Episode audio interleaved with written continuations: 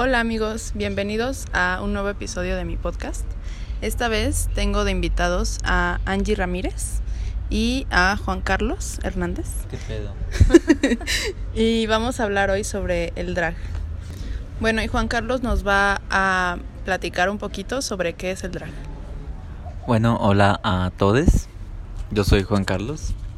Y pues bueno, uh, yo creo que es importante que sepamos, últimamente sobre todo que ha estado como uh, de moda el, el tema, pues que sepamos que el drag definitivamente no es, no es esta creencia que muchas veces se tiene de que es vestirse como mujer. Porque esencialmente hay que comprender que eso es misógino por sí mismo, porque en ese caso solamente se están reproduciendo los, los estereotipos de género que son a final de cuentas los que afectan a las mujeres. Hablamos de drag cuando estamos hablando de una forma artística de presentar en un performance o en un show o en un personaje, desarrollar en un personaje completo una serie de cuestiones acerca del género.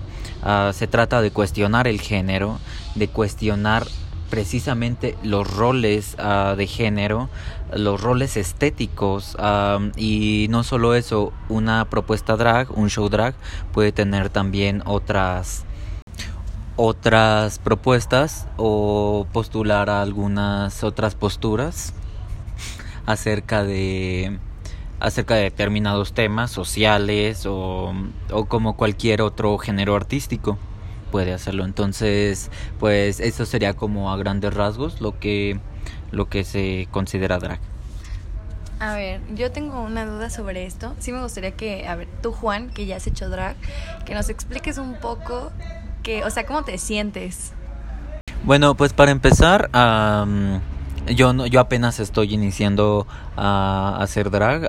hace, bueno, van pocas veces que, que lo he hecho de manera pública.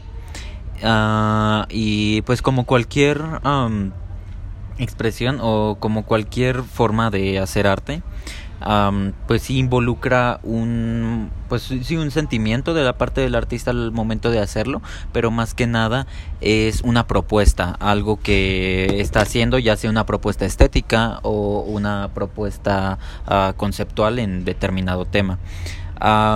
Sin embargo hay muchas personas y, y también aquí me incluyo uh, que el drag es una forma de liberación en cuanto a los mismos estereotipos que, que nos pueden estar como oprimiendo de cierta forma.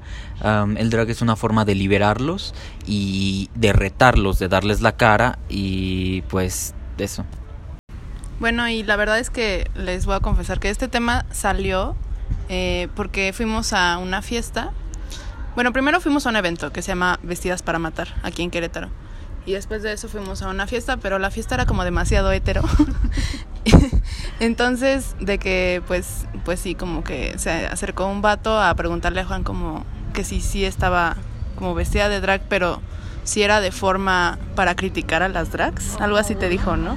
O si, si eras drag en serio. Y ya este y ya el, vato tenía como este concepto del drag que era como vestirse mujer y ya no entonces sí Juan le explicó como qué pedo y dije ah esto lo necesita escuchar más gente pero sí.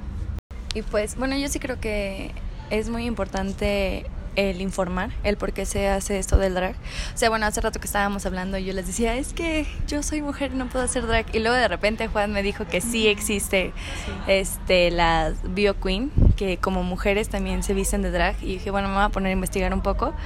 Porque honestamente se me hace como muy padre visualmente y estéticamente lo que es la cultura drag y ya cuando notas todo lo que hay de fondo o sea, es de no solamente te vistes porque quieres ser mujer, ¿no? O sea, simplemente necesita, o sea, hay como una crítica y e igual, bueno, hace rato que estaba viendo lo de las Bio Queen, o sea, hablaba como que principalmente lo hacían por dos formas, o sea, una que, bueno, razones, que la primera era para exaltar su feminidad, o sea, esto del glamour y el maquillaje a todo lo que da. Y, ay, qué divertido ah, y qué genial.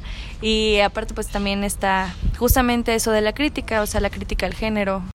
Así que ya próximamente Ana y yo nos vamos a hacer Bio Queen, ya vamos a pedir nuestras pelucas y todo, porque nos vamos a hacer drags. Así junto con Juan nos vamos a ir los tres. A huevo. Este, gracias por tu emoción. o sea, así como de, yo no quiero salir con estas. Bueno. No, sí, sí, felicidades.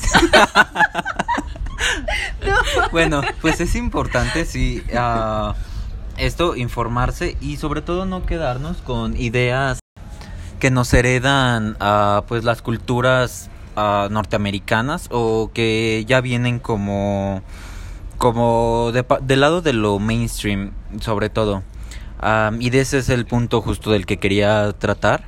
Hay muchas personas que también se quedan con con el concepto de drag que tiene que tiene RuPaul Drag Race y y pues sí, o sea, es un está, está chido y todo, pero no nos podemos quedar solamente en eso y hay muchas producciones de drag que tratan un drag más alternativo, o sea, no nos podemos como acotar solamente a lo que vemos en esa en programaciones como esa, sino hay que, si en realidad nos interesa, lo más importante es que apoyen a sus dragas locales.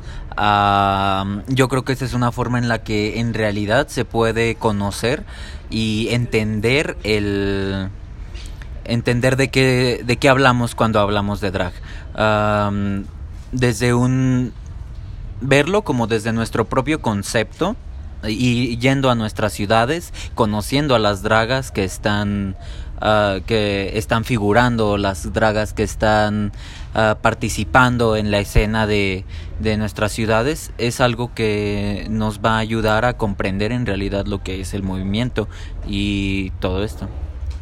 Pues claro, ¿no? O sea, sí, entiendo perfectamente eso, justamente hace rato con lo de la plática que yo decía que a mí me interesaba, creo que yo en lo personal no me animaría si no tuviera como el apoyo aquí de Juan, ¿no? O sea, también estar consciente de que uno no nada más me voy a vestir así por el maquillaje todo exaltado, ¿no? Sino que debe de haber un trasfondo y aquí, bueno, Juan nos puede apoyar, así como nosotros igual lo apoyamos a él, es como todo mutuo. Sí, claro. A mí igual me, o sea, como concuerdo con esta parte de que no lo haría si no tuviera el apoyo de alguien. Porque, no sé, o sea, por ejemplo, nada más con saber de que, por ejemplo, Juan cuando se maquilla y así, pero después tiene que regresarse a su casa en taxi y así en la noche, se tiene que desmaquillar para poder salir, o sea, con más seguridad, ¿no?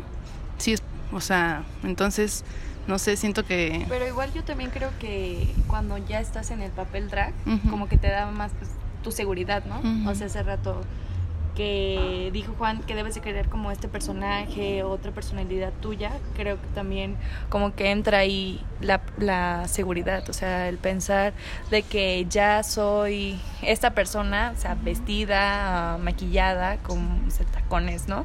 Y sale como otra parte de ti que a lo mejor lo tenías como muy escondido. Sí. ¿Qué opinas? ¿Qué opinas? o sea, ¿qué, ¿qué, sentiste tú cuando... La primera vez que hiciste drag. Ajá. O sea, ¿no ¿sentiste que te iban a linchar o algo así? o algo? Uh, pues sí es, primero que nada, es un empoderamiento súper cabrón. Uh, porque es una forma en la que la que de alguna forma sí descargas como todas estas presiones sociales y mm, y sobre todo eso es una oportunidad para hacer un alter ego es una oportunidad para que para poder ser dentro de otra performatividad en el mismo registro de tu persona, lo cual es algo maravilloso. Y también y también, eh, aunque también me pasó justo la primera vez en la que hice drag público, en la que tuve que caminar de mi, pues de un bar en el que estábamos, nos fuimos a otro, entonces tuvimos que caminar, igual era en el centro de la ciudad, y pero aún así empezó nos estaban nos estaban chiflando gritando cosas. Y pues sí es algo a lo que te enfrente te expones te enfrentas. Y en realidad es muy lamentable que estas cosas sucedan. Y pues es una realidad a final de cuentas y no hay que olvidar uh, nunca el motivo político del drag yo creo que es súper importante que al momento de draguearnos siempre tengamos en cuenta eso. Siempre tengamos en cuenta que estamos enfrentando a un sistema de género, un sistema que a final de cuentas es un sistema de, de dominación, que oprime a muchos uh, que no se sienten identificados con él. Entonces, nunca olvidemos ese, eh, esa parte. Uh, ni cuando consumamos del drag ni cuando lo practiquemos. Claro, pues es como buscar eventos locales entonces y así apoyar a todas las drags. Lo, o sea, pues cercanos, ¿no? Por ejemplo, el pensar que si Juan se va a ir de drag, el apoyarlo ahora que ustedes van al de Vestidas para Matar. Sí, y es... también fuimos, ah bueno, fuimos antes al a la Semana de la Diversidad que ah, organizó sí. Provincia Diversa. Y, y aquel arre gráfico, o sea, gráfico. porque si no... no. Sí, sí, sí. Entonces, y también este hubo show drag ahí. Ay, qué padre. Me hubiera gustado ir. Bueno, pues llegamos al final de este episodio. Muchas gracias a nuestras visitas. no, ¿Quieren decir por... algo?